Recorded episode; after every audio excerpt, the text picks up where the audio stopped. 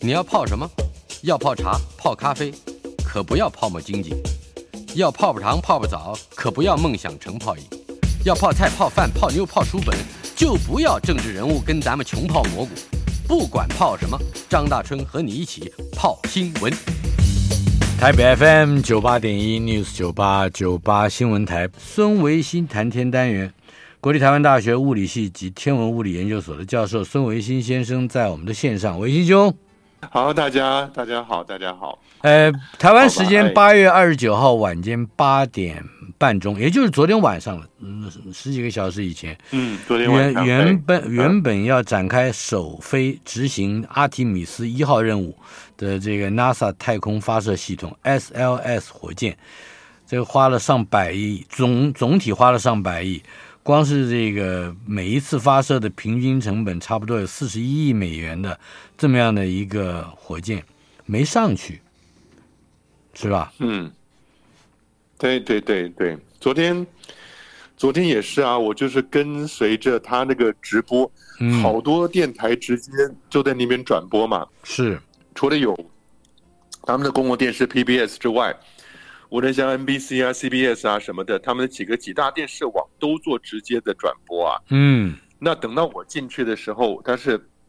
台湾时间晚上八点三十三分要发射嘛，嗯那我大概七点多八点钟左右进去啊。他直播已经进行了大概有八到十个小时了，哦他们从白天就开始直播，但是呢，进去的时候他就在那边讲，说他的直播，他的这个倒数计时啊，已经停在 T minus forty T 呃四十分钟之前停住了。嗯因为他一直有一些问题解决不了。问题其实分三方面，嗯一个是它本身的引擎的冷却的问题，嗯引擎管冷却；第二个是阀门泄漏；是第三个是天气不好。 哦好他说，他们在前面的这这十二个小时里边，一开始受到了雷雨的困扰，然后呢，呃后来又受到了闪电的击中，嗯那是 thunderstorm 雷雨啊，里面有闪电的，打中了它发射台几次。但这其实都是知道，本来就是在夏秋之交，在佛罗里达那边会发生的事情嘛。嗯哼。但另外两个问题就比较麻烦了，一个是它的引擎，它有四个主要引擎，那是引其中有个引擎呢，引擎的管子没有办法冷却，没有办法冷却，在你发射的时候，大量冷却的这些燃料液态氢跟液态氧。通过那个管子的时候，管子温度高，那个呃冷却剂温度低，燃烧剂温度低的时候，那瞬间它会产生很强烈的震动。嗯所以它不能管子不能在高温的时候让那个低温的燃料流过去，所以一定要把它降温，这是一个。嗯嗯另外一个是它的阀门泄漏，在灌氢灌氧的时候，它的阀门就会泄漏，那也泄漏得还不少。其实这个问题在春天就已经在那边想办法解决了，嗯哼我就不懂为什么弄到的发射架上。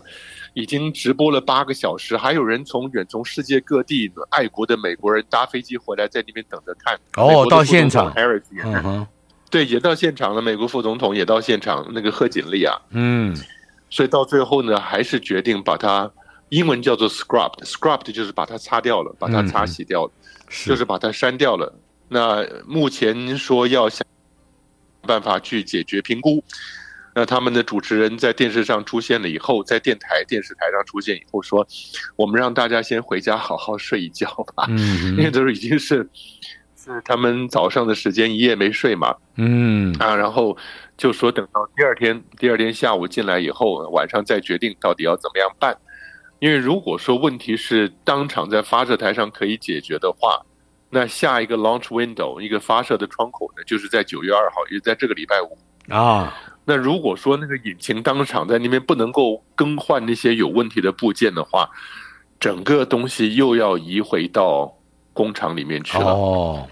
所以也就是火箭还得离开发射架，再回到工厂。对对对对对，嗯不过这火箭还好，因为 Artemis One 这个阿提米斯一号是整个阿提米斯三阶段系列里面的第一第一艘嘛，是上面没有真人，二三才会带真人，他带了个假人吧？啊、三个假人， 嗯，三个假人，你是觉得三个假人在上面也做烦了 是不是？呃，可以可以是稍稍但是说明一呢下，这些假人身上有一些什么样的装置？呃，可能是要搜集哪一些，尤其是跟太空人生存有关的资料，是吧？嗯，对，也就是在发射的时候啊，那在这个震荡，你发射产生的时候会有震荡，嗯然后起飞的会有不同的那个重力啊什么的。那这些假人只是用来测试所有在它每一个阶段，这个人如果是真人在那地方的话，嗯它的物理生物的参数是什么？所以因为加速、振动，还有它本身也给它穿了太空衣嘛，那太空衣里面装了感测器，嗯，侦测外面来的宇宙辐射跟太阳辐射对这个假人所造成的影响。嗯哼那那蛮有趣的。不，我觉得送人登陆月球的成功率，他说要再再判断这个，可是你过去其实已经做到了啊。嗯，对啊，对他还要再做一次。这个对，Artemis 这个计划，当时是哪一个总统坚持要做的？就是川普嘛。嗯，在嗯川普之前，奥巴马已经把这个计划给否决了。是嗯奥巴马 在 NASA 说，我们要再提出，因为因为中国大陆进探月进的速度推非常快，所以美国人又想说，我们也得回去美国上面保护我们的月球嗯啦，保护我们的国旗啊。为什么呢？因为美国人竟然讲，那美国的太空总署署长竟然讲说。我们很担心，中国一旦到了月球以后，会划个地方，然后说你不准进来。我就不知道他怎么会去想别人这样的想法，就说你 画嗯，跑马圈因地，为然后他你不准自己进是来啊这样的干的，对不对？对啊，对啊，对啊！但是你知道，那个时候 NASA 本来看到的中国大陆探月进展很快，就已经提出了这个重返月球 （Returning to the Moon） 的计划。嗯那奥巴马只是轻飘飘的讲了一句话。奥巴马说什么，We've been there，？Has been there。嗯，We've been there，我们 去过了。 哎，好像意思似乎是，呃，去过了，可以不必再去了。不过，我觉得从这个想法来看啊，奥巴马的想法其实有道理的，嗯嗯哼，因为你如果再去。上一次是阿波罗十七号，那已经是七零年代的东西了。嗯你相隔了五十年，你要再重新回去，你今天虽然说科技已经比以前进步很多了，但是你要重新再发明轮子，重新再把过去这些程序走过一遍，那呢所花费的那个精力跟费用不得了的。但如果说你现在改变成为说我去一个小行星登陆，嗯或者我未来就直接发展到火星，嗯，为什么呢？因为中国大陆已经讲了，到三零年代初期他就要去火星了。是那其他单位也说要去火星了，所以你美国人在花的这些钱，你可以想象，二零二四、二零二三是 Artemis Two，二零二四后的二零二五是 Artemis Three，然后到了二零二五可能拖到二零二六才再重新登陆月球。那个时候搞不好上去都会有一些朋友在那边摆着茶几欢迎你了。不过，这个阿提米斯计划也有另外一个，不知道是不是嗯可以称之为一种借口，是说回到月球是为了要做登上火星的踏脚石，也就是说，呃，在月球上好像还有各种物资能够方便人类不在地球上嗯去嗯去啊往火星发展，而是以月球作为、呃、出发的基地，这个我们也可以稍稍说明一下，好吧？我我觉得这只是一种自我安慰的说法，是借口。不到月球上面去，对，你要从月球上面到火星，那你必须在月球上面有一个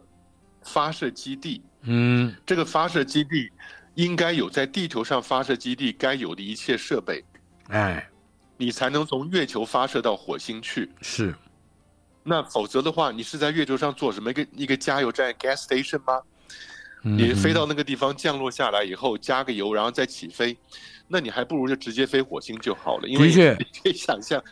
这个 NASA 的宣传影片介绍这个任务的时候，是有一点让人觉得好像嗯脱了裤子放屁，多此一举。呃，而且他特别强调是，二零零九年美国就已经得知月球上有上百万吨的冰，他说把这个冰再抽取、净化成水，再分解成氧气跟火箭的燃料氢气，这看起来是好像很费事儿哈。嗯，对他，你就需要在那边做很多工厂。大嗯师兄，为什么我们讲说，呃，什么 SpaceX 发射一次 Starship 只要一百万美金呢、嗯，那当然波音贵的很多啦，嗯就是因为 SpaceX 它所有的相关的那些隐藏成本都已经在它过去花的钱里面都已经存在它的工厂里面了。嗯周遭每一个上下游的那个产业链，它的工厂都存在的。那些隐藏成本我们看不到，你只说每次发射一个一百万美金，那便宜的不得了。所以你到月球上，你再说我拿着一百万美金，你问马斯克愿不愿意到月球上用一百万美金让他发射一个到火星去的？是，所有的这些周边的 peripherals 都不在嘛。 嗯，所以大成，我觉得从我们这种人为言轻的浅薄的想法啊，嗯真正到月球上面去该做的事情，是在那边搭建一个人能够半长久居住的基地，嗯哼真的测试人在地球以外的环境能不能工作跟生活。那是上次我们说了，啊月球表面充满了各种各样的 lava flow 产生的 lava tube 那个熔岩洞，嗯熔岩洞里面能不能就是让人在里面待上十天半个月，测量一下在洞里面是不是人类可以生活的温度，可以生活的太空辐射的这种危险性，然后压力啊，然后在那个地方能不能找得到水？嗯，我觉得这才是上月球值得做的事情。如果说为了上月球是为了要去火星的话，我觉得这两个真的是八竿子打不着的事儿。啊嗯哼，另外就是月球上的水大概也不是，呃，像 NASA 的宣传短片里面所提到的，呃，也是为提供我们去火星的最佳物质。月球的水似乎有一个有有有一个运用的条件吧？呃，月球是啊，它是。那现在为止也不知道月球南极跟北极那个水冰啊，嗯到底是什么时候呃存在的，所以呢也不知道怎么上去的。可是呢，大家想着你知道乐观的不得了，说月球上有水有冰，所以我们到月球上以后那就有水了，不需要从地球带水过去啊。是， 但是你那个水冰本身要怎么样去拿，也是另外一个问题。其实现在我们想的几个问题，像像大陆的嫦娥六号。也嗯是要到月球去做第第二次的采样，嫦娥五号采样回来了嘛？是，嫦娥六号第二次采样。但是我觉得有趣的是，大家都想着要到极区去，嗯不论是美国或者是中国，都要到高纬度的极区去，所以那地方应该就是打算要去找水了。啊哈但是嗯那个找水呃还是不止，有有很多其他的问题存在的。是。你刚刚提到了一点，就是登月计划火箭发射台遭到五次的雷击啊，这个嗯雷击，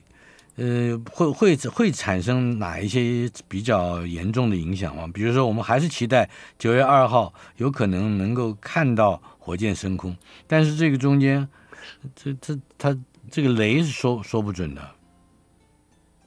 嗯，也没有啊，因为现在避雷的那个方式都很进步了。嗯虽然说这个 SLS 的它的火箭高度大概到六十，将近五六六十米左右吧。哦，所以可能就是十几二十层楼的高度了，是那么高，但是它本身旁边的发射架比它更高，这上面嗯都会有有那有个避防雷雷的东针西。因为佛罗里达州对到了夏天，它的雷雨多的不得了，几乎每天下午可能会来来一场大雷雨啊，嗯所以它的避雷针什么都有，所以雷击并不是太大。我就不知道为什么把雷击这个因素拿出来讲。看起来九月二号还不见得能够上去，所以先把这个严重化一点。对，嗯，对呀。另外啊我真真的是，嗯啊，除了美国之外，日本的的月球无人登陆器也即将升空，这个我就我倒觉得很有趣。我今天看了一下它的数据，好像大概就是一盒子 A 3的这个影印纸，它的大小这么样的一个月球登陆器。我们来谈谈这个日本人怎么弄，好不好？呀，对对对，日本人这一个小小的月球无人登陆器，它就是要坐在这一个本来要发射发射不了的 SLS 上面的，啊，是美国的这个 Artemis One 要顺便带到月球表面去的。哦，但是问题是，你说它是呃日本人不是叫登陆器吗？那要嗯登陆啊，可是 Artemis One 不登陆啊，嗯 Artemis One 只是过去在月球那边绕两圈，然后再甩出去，就是甩远一点啊，啊，要超过月球比较远的地方，朝呃那甩一个大圆出去，再绕回来，再回到地球上来。，啊是，那这是总共是四十天、四十二天的任务啊。嗯但是呢，它在月球周遭绕的时候，就会帮忙把日本的这一个无人登陆器给它扔下去。哦，它是丢包的是吧？哎呀，对，那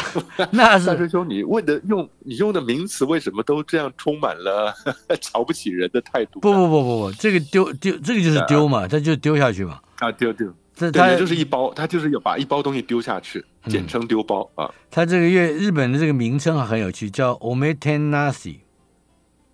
嗯，欧美他说的日文的意思是款待的意是思是款，Yeah Yeah，我不知道是谁款待谁啊，这个，但是我们可以听听看，长宽高也不大、啊嗯哼，它大概是二十三十七公分长，二十四公分宽，嗯哎、这差不多就是一张 A 三的影印纸。呃，然后对对对十啊一公分高，十十一公分高，也不算太高，是吧？一拃还不到。对，，大家对您说的很有很很有形象感嗯啊，就是你去买一个 A 三的影印纸，还先不要拆，哼，对，就不是要拆那，包看一 A 哎看嗯三。的影印纸，不过它它挺重的，重量是十三公斤呐、那是比那个影印纸要重很多，因为里面都是金属的仪器嘛。嗯哼，那十三公斤，然后就是这么一个小盒子，那呃，真有趣的，它就要发花几天丢了以后，丢下来以后，它就绕绕一阵子以后呢，就往往下掉啊。但问题是说，它只有十三公斤，大真凶啊，嗯，它就没有降落伞，也没有也没有逆向引擎了。是，所以如果你要降落下去，第一个月球不能用降落伞，火星可以用。火星即使大气稀薄百分之一的地球，但是呢，它还是有大气，所以降落伞打开了至少能够有点帮助。是，月球上完全没有大气，是不能用降落伞。可月球上你只有一种可能，就是逆向火箭，嗯但因为它只有十三公斤，你根本就没有地方装逆向火箭跟大量的燃料，是，所以它这个就是直接要摔到表面去。就是丢包，而且这个强烈 的冲击很可能会毁损探测器，对不对？嗯嗯嗯，对，所以日本也就是一个尝试就是了啦。嗯但是它这个这个是搭 SLS 的那个便车上去啊。大师兄有另外一个做法是什么？嗯就是你这个影印纸里面东西其实很小，啊哈那，东西很小的关键就是在影印纸是外面这一层，对，东西很小呢，到它里面的那个边缘之间装了很多避震器，嗯，也就是你摔下去的时候，你这里面的东西会在里面晃来晃去，哦，但是它两边都会有避震器把它那个震荡把它给给吸收掉了。嗯哼，就是有那个 buffer，对嗯不对？就是这种 Yeah, 啊。 yeah，那它这有 buffer 它它到底这个里面 om 这个 omotenashi，嗯，大概冲击到月球上大概是多多少速度呢？我那速度好像很快，一百八十公里的时速啊！啊，撞击它月球表面，对它嗯，对对对，它还有什么小型固体燃料火箭？那其实很小，那不希望它时速是那种几千公里撞下去，那就完蛋了嘛。嗯，它上面带一些小型，只能稍微喷气，喷气一下以后啊，减慢一点，然后时速一百八十公里来撞月球表面。嗯哼，所以呢，到底撞下去以后能不能成功也还不知道。那这是一个，那这是日本的国家的那个太空总署做的。但哎另外，日本的民间企业也要做，但他们是要做做做 SpaceX 上去的。哦，好所以呢，就是你记不记得前前去年我们还谈过说，他们也在外面兜售，说哎我可以帮你把把你的小东西放到月球表面去，你付给我一公斤一万美一百万美金就好啦什么的嗯哼这样子啊。所以是做他们有不同的尝试，对。这样小的，它丢上去以后，它怎么回来 呢？嗯，他他不回来了，但它探测的结果呢？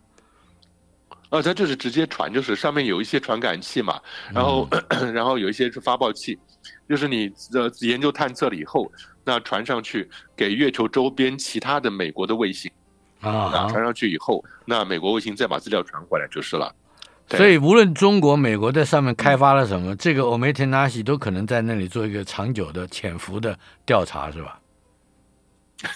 哈哈，对他躲在那个地方就等着看中 国、美国在月球表面到底在干什么啊。所以了，原来是这样的。对你丢我的包，我就好好的、仔细的、长久的窥视你一下，是吧？好，我们稍后片刻进一段广告，马上回来。孙维新谈天单元，国立台湾大学物理系及台湾呃及这个天文物理研究所的教授孙维新先生在我们的线上，维新兄。哎，大真兄，哎，哎，是第一位美国原住民的女性登上了太空，准备在九月二十九号启程。嗯、看起来嗯这个不管是原住民问题啦，什么黑人问题啦，这个这这大概慢慢的都会出现在这个太空事务方面，好像具备某一些象征性的意义，把这些老白男垄断的事业都给打破，是吧？呃，米娅，上次我们说了，那每次美国的太空梭任务，那个七个人一字排开，你就会看到有嗯东方的，有西方的，有男的，有女的，有白的，有黑的啊，是，所以都是一个一个混合在。美国人就很讲究这种事情。嗯那你看到他上次大春春记不记得我们说阿特美斯阿提米斯三号真的要登陆的话，上次还特别强调会是把美国的女性跟有色人种送到月球表面去，嗯，是的，好像这这多严重的事情。但现在他就说了，要去国际太空站的会包含了一个美国的原住民女性，嗯是印第安人，是印第安人。但这不是第一印第安人第一次去，那呃，其实上一次在一个男性印第安的男性在二零二二零零二年就已经去过了，嗯所以他那个原住民的南太空人上次二零零二年上太空站的时候，他上带着他的印第安联盟的旗子跟传统的笛子一起上去然的，后，但所以笛子留在那儿了吗？ 我不知道，但是我们在美洲，无论是北美，应该在南美嘛，我记得在秘鲁那边嗯，听他们的那个当地的印第安人演奏，那几个乐器还真的很好听。嗯它有一个叫叫 charango，charango 就有点像那个呃六弦琴之类那种小的，另外是 gana，gana 就是短笛子，是，还有一个 somponia，somponia 啊就是排笛。嗯，我那时候在秘鲁听到这些音乐，简直是惊为天人啊！嗯就是买了他们最好的一个录音带带回来听，很是感人，就是很有那种原住民那种苍凉山地之间的感觉啊。嗯所以他带笛子上去，我是完全可以理解的，应该也在上面吹过原住民的歌曲吧，让底下人听的。嗯但是不管怎么样，他现在反正是来自印第安部落怀拉基族是 （Wailaki），嗯所哼以的的太空人。这样也好，呃我觉得也好，至少他们也能够照顾到各个民族、各个文化吧。嗯哼，呃，他还说，他认为向美国大众传达这一点很重要啊，就是其他的原住民的孩子也能够意识到过去存在的一些障碍，好像是渐渐的给打破了。呃，可以再说一说这个呃九月二十九号启程的任务内容吗？呃，还是一样，就是这一个原住民的女太空人，其实一样，跟另外三个太空人是搭 SpaceX 的那个 crew，嗯它的天成龙号飞龙号、蛟龙号，whatever，嗯，成龙， 听的又有是搭乘的乘，不是那个成功的对乘，，乘龙快婿的乘，是。嗯对对对，然后他们上了那个太空站，它是 Crew Five，也就是呃最近这一阵子第五组去国际太空站的任务了。嗯，他们上去以后呢，第四组就下来了嘛。那这个是会在上面待上一段时间，然后执行两百五十项科学实验。嗯所以这 个，但是我一直觉得很担心的就是那个、嗯那个现在国际太空站本身的状况跟寿命的问题了。嗯哼，这个两百五十项科学实验要在十三天之内完成，这个工作量很大。嗯，Yeah Yeah Yeah，对。那我是觉得，呃，当然号称是实验了，但是它其实有些时候是把实验装上去，然后就走了，下次人再来收，或者是把上次的实验做完的结果带回来，啊也，是这个样，并不是说在那边开启两百五十项全新的实验哦，那是不得了的工作量是。是是。 Yeah 另外就是，Yeah 俄国太空人好像出了点状况，太空衣出状况，哎，这个听起来很恐怖啊。然后也 这俄国人，反正你知道那时候国际太空站上有很多国家，当然还是美国跟俄国主导的嘛。那嗯主要出去外面做太空漫步、做机器仪器维修调试什么，多半都是美国跟俄国的啊。是，那结果俄国太空人这一次他的太空衣里面的电池出问题了，嗯哼，电池不稳定，是，不稳定了以后呢，他就出去外面没有多久就赶快回来了，因为本来应该在外面待七个小时。哎，大真兄，嗯，七个小时我们在地球上工作都会很累了，对，那你想飘在那个地方，你不能手脚。都没有办法着力的地方，你要在七个小时，然后很费劲的要工作，在外面做仪器维修跟装置什么，很不得了了。但是呢，嗯哼这个时候，那俄罗斯太空人呢，阿尔杰米耶夫嗯，太空内衣的电池竟然出现了问题。是，那这个时候，你看这个新闻上面讲的，地面莫斯科的地面控制中心多次指令要他停止工作，啊哈，嗯所以代表着这个战斗民族的个性还是蛮坚强的。他还想在那儿待着，哎，他这个应该到台湾来当小学老师。我们的教育部曾经规定，导师要待在教室里 面至少七个小时。哎，呃，这个杰米耶夫好像还蛮适合的啊。我们还没有完呢，就是七个小时还没完呢，是吧？哎呀， 不，问题是这样子啊，他已经注意到，因为它的电池的警讯已经出来了，它的电池的那个电压在波动嘛，啊在波动的话，这个电池很可能就会失灵。一旦电池失灵，太空衣失去电力了。最大嗯的问题是说，你本身的维生系统马上停下来了，啊！而且呢，你跟别人，无论跟地面站也好，跟旁边一起出来的太空人也好，通讯马上就断了。嗯，所以你要做什么事情，旁边人是不知道的。是那地面太空站要你做什么事情，你也没有办法得到得到得到答案了。所以哦大它家连说如果空换气了都你可能没在那有边太嗯对对对对，他连空气都没有了。那换了你，大追兄，你是会努力继续做呢，还是赶快回家？嗯，我我绝对不会参参与这一行的，你放心好了 啊。俄俄罗斯根本就不俄罗斯是还吧不只是这一个问题吧？他还退出国际太空站，要另起炉灶，这好像是个大事情，是吧？新的太空站模型也已经曝光了，这个一定要由你来介绍介绍。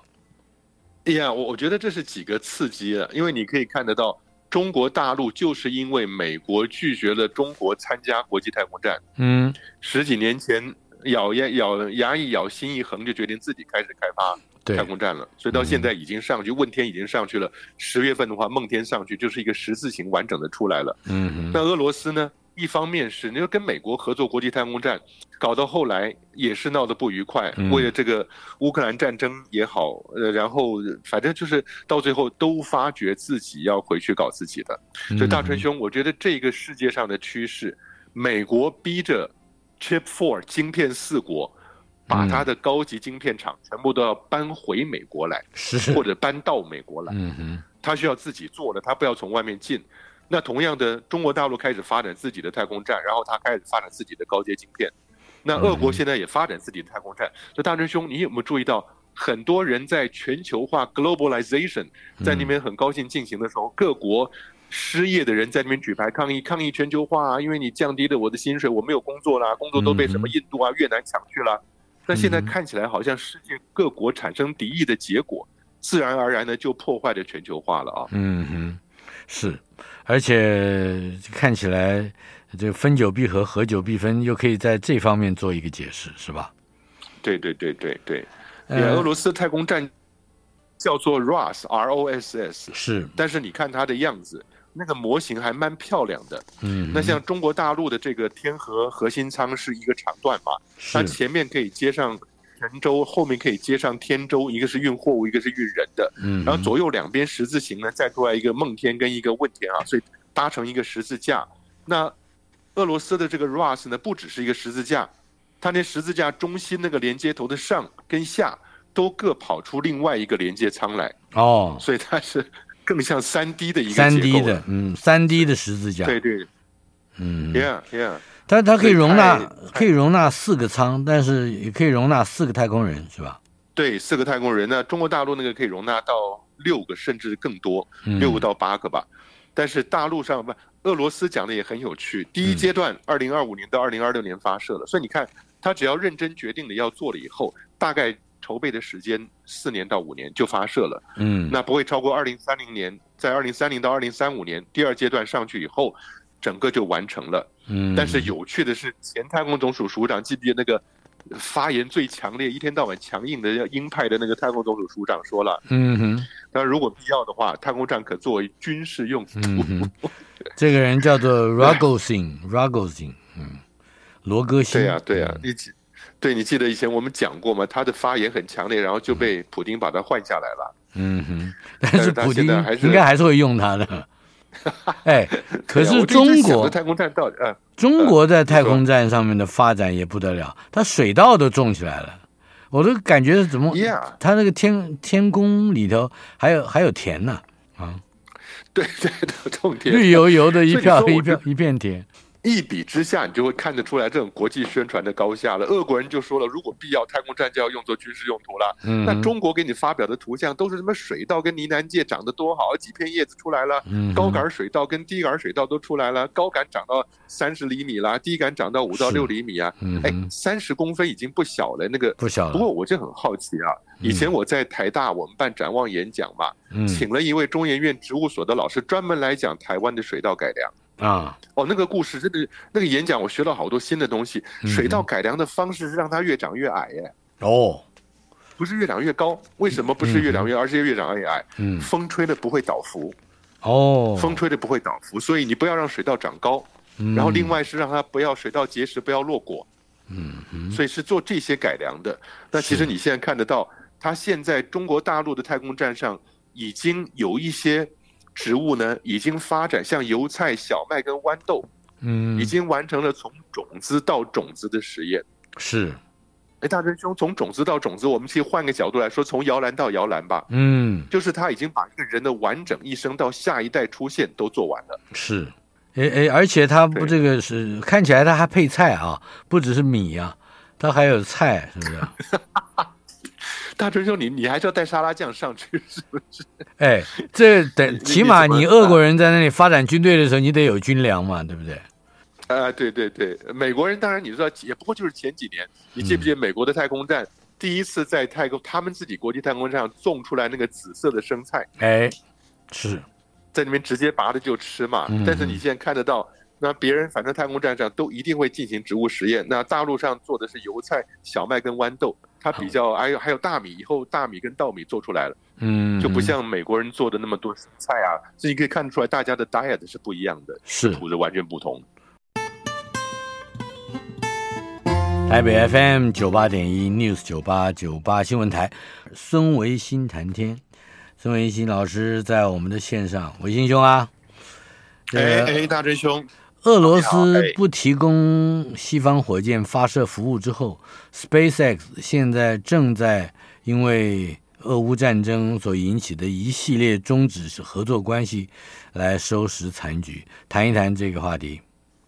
大真兄啊，我我我其实刚听到另外一个消息啊，哦，就是我觉得这个俄乌战争它对其他国家的影响，嗯那其实蛮蛮大的。好像在三月份的时候，联合国的一个谴责俄罗斯入侵乌克兰啊，哼，嗯哼，有一百一十几个国家是赞成的。现在只有那最四近十呢个国家了嘛？对对对，我就觉得这其实对其他的国家影响也很大，包含了现在我们要谈的俄罗斯终止了这一系列跟美国跟欧洲的这些太空合作以后啊，那。呃，很悲惨的是，美国我们已经说过了，它有些火箭 Atlas，这是什么擎天神、大力神火箭里嗯，面的引擎，竟然长期用的是俄罗斯的引擎，是，因为便宜嘛。嗯嗯那现在也不能用了。那另外，欧洲的更麻烦是，欧洲有好几个太空任务，就像我上课常常会讲到的，欧洲去火星探测的嗯失败过几次，但是即将在九月份就该发射的，叫做那个 ExoMars，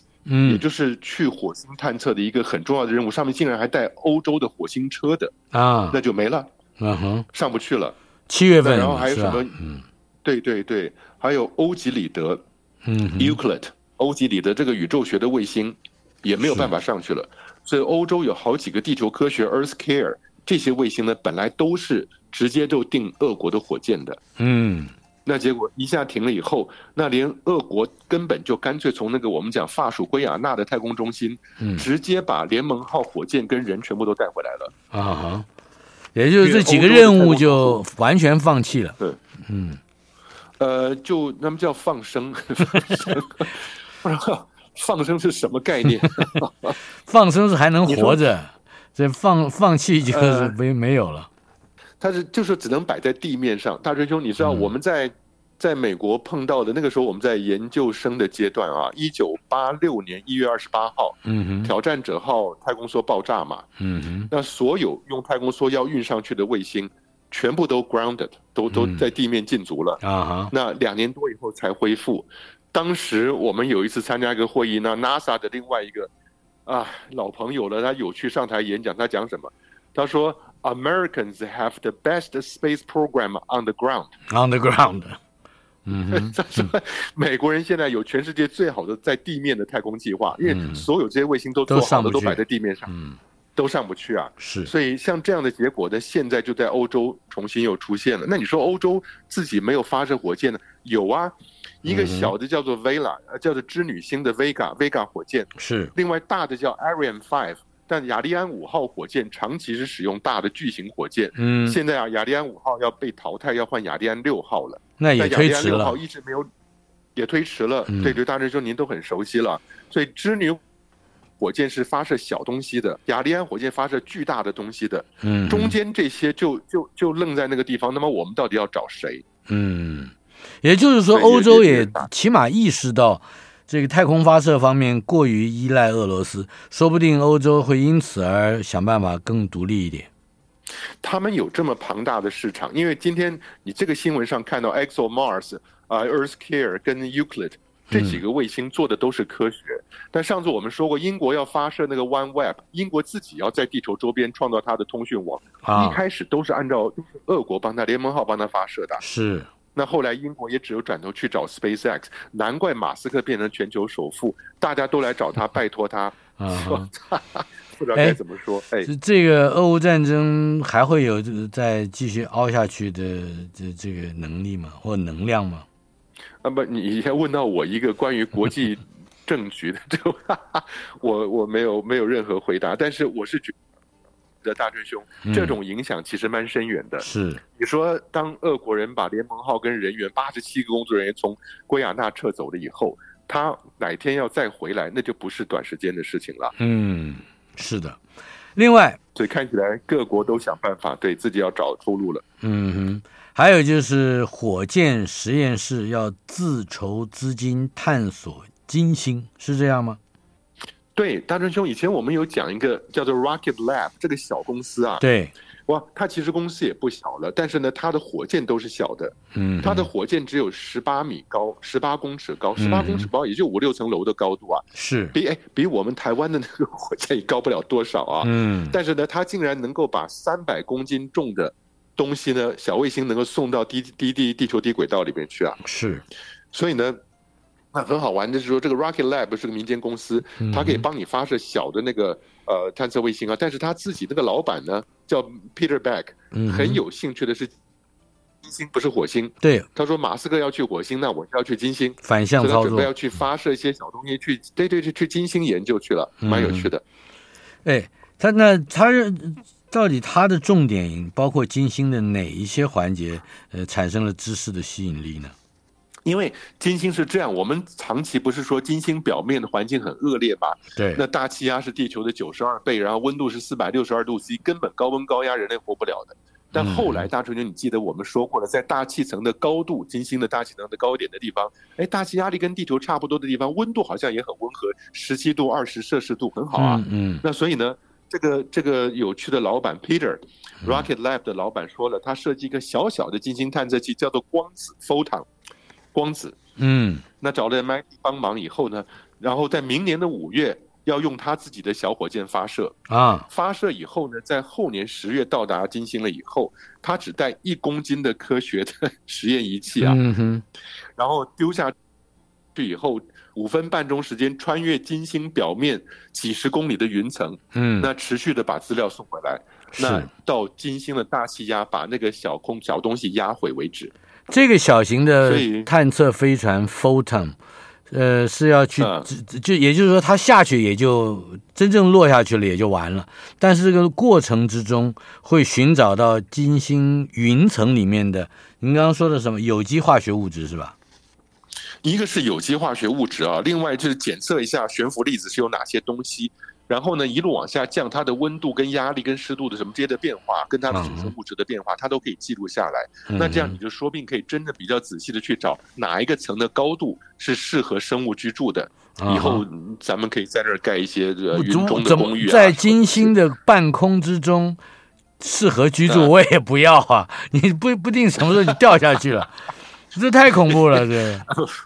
呃，没没没事儿没事儿，这哎，大真兄，话说回来啊，嗯这个老板想做的事情，其实美国原来的一个太空船早做过了。啊哈金星那个太空船叫做 Magellan 麦哲伦号，是麦哲伦号发射到金星以后，在那边绕了做了好几年的探测，最后任务结束呢，还是一样，NASA 的科学家让他狡兔死走狗烹，嗯直接对着大气层撞下去。是撞进去以后，不断的发射讯号回来，到最后它被大气压压碎为止。嗯，所以这个事情过去做过，对。是，呃，对，它它反正是个机器嘛，你想想看，要去在半空中居住一段时间，不小心就下去了，这很恐怖， 不要再提了。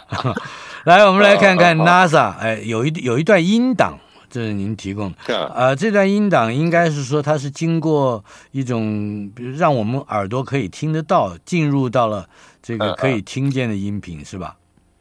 嗯，对对对对对，这音档这是是黑黑洞洞的，声音。黑洞的声音，我们听一下好不好？ 好好，